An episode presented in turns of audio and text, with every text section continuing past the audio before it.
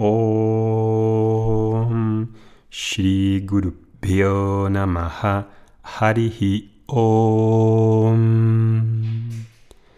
Bienvenidos a este podcast número 13. En el anterior os había contado mi incursión en el mundo del yoga, mi primer encuentro con el yoga a través de esta visita a Estados Unidos y mi primer contacto con los profesores y maestros que al principio pues fueron muy, muy importantes para mí en este nuevo ciclo que empezaba. Cuando tomé contacto con estas escuelas de yoga, para mí lo que primero me trajo ¿no? a mi vida fue un cambio de hábitos mucho más saludables, aunque había sido bastante deportista y varias, había vivido una vida, digamos, creo que bastante sana. El hecho de practicar yoga era muy diferente que practicar en deportes y traía una, integridad y una armonía en el cuerpo, en la energía, en los sentidos, que desde luego no tenía nada que ver con los deportes que yo había practicado. El practicar tanto tiempo y tan, de una manera tan así como intensa trajo mm, a mi vida pues unos, unas rutinas diarias que me interesaron mucho, ¿no? Porque el, el hecho de establecer rutinas diarias, cómo te levantas, cómo te alimentas, qué ejercicios haces, eh, daba mucha estabilidad y mucha paz. Y de ahí se derivaron muchos cambios a nivel físico, a nivel energético, psicológicos, de integrar la personalidad, que creo que son un paso, un primer paso muy importante para mucha gente que entra en esta cultura védica a través de las disciplinas de asana, pranayama, etc. No es una entrada exclusiva, no todo el mundo entra por ahí, otros entran por la meditación, otros no entran ni por el yoga ni la meditación, sino a través de la Inquisición, a través de la filosofía, a través del desarrollo personal. En realidad son nuestras oraciones las que nos traen aquí para querer eh, asimilar y tener esta visión del conocimiento espiritual que presenta la cultura védica. Y en el anterior podcast os estaba contando sobre esta historia de cómo empecé y cómo, cómo estaba en ese festival de Kundalini Yoga en el desierto y ahí estuvimos practicando Tantra Yoga. Tantra es una palabra muy mal entendida en la cultura védica, en la, perdón, en la cultura occidental. Tantra significa en sánscrito práctica, eh, ritual, son en realidad procedimientos ritualísticos para mm, purificarse y no tiene asociado este significado de sexualidad que le han atribuido a algunas escuelas malamente en occidentes. Entonces Tantra Em, este Tantra Yoga que hacían en Kundalini Yoga, me, también fue una práctica pues, muy especial porque se activaban así una serie de, de ejercicios durante muchas horas y trajo así un cambio bastante importante a nivel de, de cambiar hábitos y de ver otras cosas. Fue sorprendente. Después de, estar en, Estados Unidos esos ocho meses y volver a España, lo primero que quise hacer fue ya eh, empezar el ciclo bien en España y dedicarme completamente a lo que es la práctica y la enseñanza de Kundalini Yoga. Y también, como había dicho, había empezado a la práctica intensa de Yengar y de Ashtanga Yoga y en realidad pues quería, quería formarme aquí con los mejores profesores que hubiese. En primer lugar me formé en, Kundalini Yoga hice una formación eh, que duró creo que fue un año y medio. Y ahí empezamos a a conocer más el Kundalini Yoga en profundidad, a practicar más las disciplinas que nos recomendaban. Y también empecé a dar clases, así como amigos al principio y luego formando grupos más extensos de amigos de amigos que venían a la casa.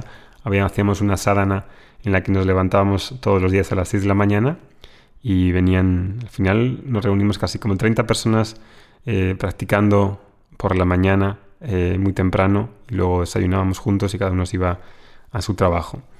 Esa mm, formación duró mm, y me formé y al final ya me certifiqué y montamos un centro de, de Kundalini Yoga que duró unos cuantos años. Al mismo tiempo, em, como Yengar Yoga me había suscitado así como mucho interés por su dedicación, por la manera tan técnica, tan detallada, tan racional y científica que tenía, pues fui a, a ver dónde se podía formar eh, un profesor en Yengar Yoga en España y eh, di con uno de los profesores que más me llamaba la atención en Yengar Yoga, Pachilizardi, que mm, me causó una impresión así muy, eh, muy, muy fuerte por, su, por la forma que tenía de, ver las cosas, por su dedicación.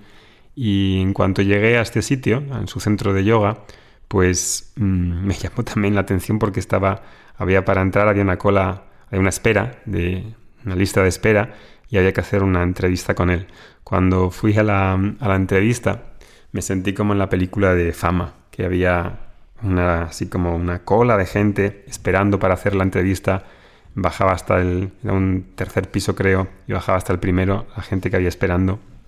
Y cuando ya llegué a la, a la entrevista con él, pues le conté mi historia que había tenido en Estados Unidos, que había practicado un montón, que era una especie de ninja espiritual y, y todo lo que quería hacer, la formación, etc.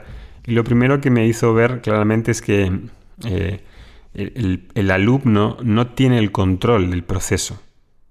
Mm, hay una serie de límites. Yo no decido que vaya a hacer una formación de, yoga, sino es el profesor el que me admite. Es el profesor en realidad el que, el que decide si yo puedo entrar, ¿no? Y entonces lo primero que me dijo es que para hacer una formación tenía que esperar tres años, estar supervisado durante tres años, y eso me, me aunque me fastidió un poco, la verdad es que me, me, en cierto modo también me atrajo porque ahí no estaba yo controlando, sino que había un profesor al que tenía que respetar y al que tenía que, seguir sus instrucciones y confiar en él. También le dije que quería venir todos los días a sus clases y también me dijo que no. me dijo, y lo recuerdo muy bien, dijo algo como el, el alumno, el yogi, se, se hace en la soledad no viene a clase todos los días. Y efectivamente me limitó también las horas de clase y los días de clase que podía venir y iba un par de días, que era lo máximo que se podía hacer. Y así estuve pues tres años, tres años practicando muy asiduamente, muy intensamente. Y después de esos tres años ya pues le dije, bueno, ya estoy aquí preparado para hacer la formación de yoga. Y en ese momento me dijo, no, Todavía no estás preparado. Caramba, ¿cómo que no estoy preparado, Pachi? Llevo tres años practicando todos los días horas, no que practique un día a la semana, sino horas, tipo cuatro o cinco horas todos los días, haciendo este Ashtanga Yoga, Iyengar, Kundalini. Me dijo, no, todavía no es tiempo para ti.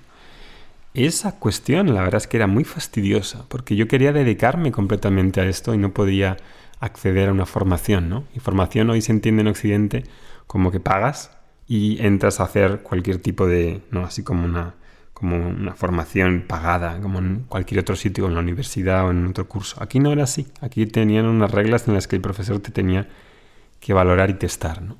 Así que me tuve que esperar. Incluso pregunté a su profesor, a um, Faik Biria, que, era, que es uno de los profesores o el profesor más cercano a Iyengar en la India, de más alto nivel, y él me dijo que sí, que la podía hacer con él, también tomaba clases con él, me dijo que la podía hacer con él, pero que en definitiva me tenía que aprobar este Pachi Lizardi, ¿no? Así que me esperé como uno o dos años más y luego ya finalmente comencé a hacer la formación y me costó más que entrar en, Harvard. Me, encontró, me, costó más que, que, hacer cualquier otra carrera, ¿no? Y bueno, ahí pues comencé la preformación que duraba un año y luego la formación, creo que recordar que eran dos, dos años, ¿no? Durante todo ese periplo estuve dedicado casi en exclusiva a, practicar, a formarme, a hacer talleres, a seguir a los mejores profesores. Y, bueno, fueron años muy intensos de esa práctica. Todavía seguía trabajando en mi empresa. No, en ningún momento dejé de, trabajar y de compatibilizar la práctica, la enseñanza y, mi trabajo. ¿no? Y mm, ahí en ese momento, pues, ¿no? Después de, transcurrir, por lo menos casi fueron 8 o 9 años de seguir esas prácticas, esas recomendaciones, de seguir lo que mis profesores me decían, de dar clases, pues fueron muy intensos, muy intensos y muy, muy vitales, ¿no? Y aún así, aún así de, de práctica de, de, todos esos años como un ninja, nunca dejé de estudiar y de, buscar ¿no? en la fuente del yoga, que es la cultura védica. Y a pesar de, de, todos esos esfuerzos, de esos años de práctica, siempre noté que faltaba algo, que no estaba realmente satisfecho ni feliz. A pesar de toda esa dedicación, de todo ese empeño, de obedecer a mis profesores, de seguir lo que me decían, yo notaba que faltaba algo. Y esto que faltaba algo era muy, muy obvio para mí, pero no tenía una certidumbre, porque mis profesores solamente me animaban a que siguiese practicando, practicando, practicando, practicando, practicando, y no había respuestas a las preguntas que yo tenía. Y a pesar de leer la Bhagavad Gita, los Yoga Sutras, no los entendía con claridad, no entendía muy bien en qué consistía eh, lo que decían estos textos. Y tampoco encontraba personas preparadas que diesen clases formales, abiertas, ah, para responder a todas las preguntas y las dudas que tiene una persona. Y ahí es donde encontré a mi maestro definitivo, que fue Swami Dayananda Sarasvati, en un viaje que hice a la India. Y bueno, en ese viaje os lo contaré en el próximo podcast. Om Shanti Shanti Shanti ハリヒオーム。